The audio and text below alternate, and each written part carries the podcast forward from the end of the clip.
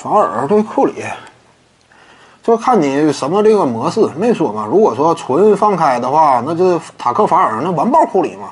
那大个你怎么断他，对不对？持球一顿背身。但是呢，如果说你按照这个，你比如说呀，路人王那种规则，在那种规则下，我看了，大个不能说一直被打，你只有三秒嘛，三秒时间你做不到篮下，所以大个你也得面框运球。你你往里往里进，要不呢你就直接投。这种规则下呢，那小个就是不吃亏，不太吃亏。你所以按路人王这种规则呢，这种单挑比赛啊，那这个塔克法尔这种就根本不行。这路人王的规则不一样，奥尼尔也不行。这种规则奥尼尔也不行。在这种规则之下，凯文杜兰特是最强的，那基本没有比他更强的。斯蒂芬库里啊，你打一下什么塔克法尔啊这种。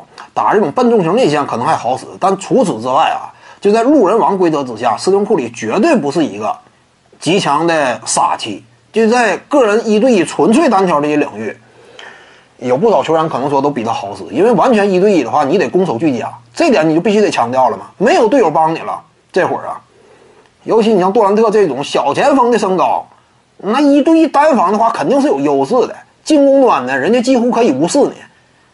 你俩的移动速度、灵活性呢？人家杜兰特也不太吃亏，所以呢，你像这种规则之下单挑啊，那锋线可以说呢极具优势。所以在这种规则之下，杜兰特最强，斯通库里甚至呢，你比凯文欧文是肯定比不了。在这种规则之下，直接单打的话，我更看好欧文。嗯，至于说打其他人呢，也不见得占优势，不见得占便宜，就是面对利拉德都不见得占便宜。因为这个跟五对五的比赛不一样，五对五的比赛那是 NBA 正赛，纯粹的一对一单挑斗牛的话不是一码事儿。利拉德，我感觉呀，一对斗牛，凭借身体的硬度啊，各个方面打起来不吃亏，都不吃亏。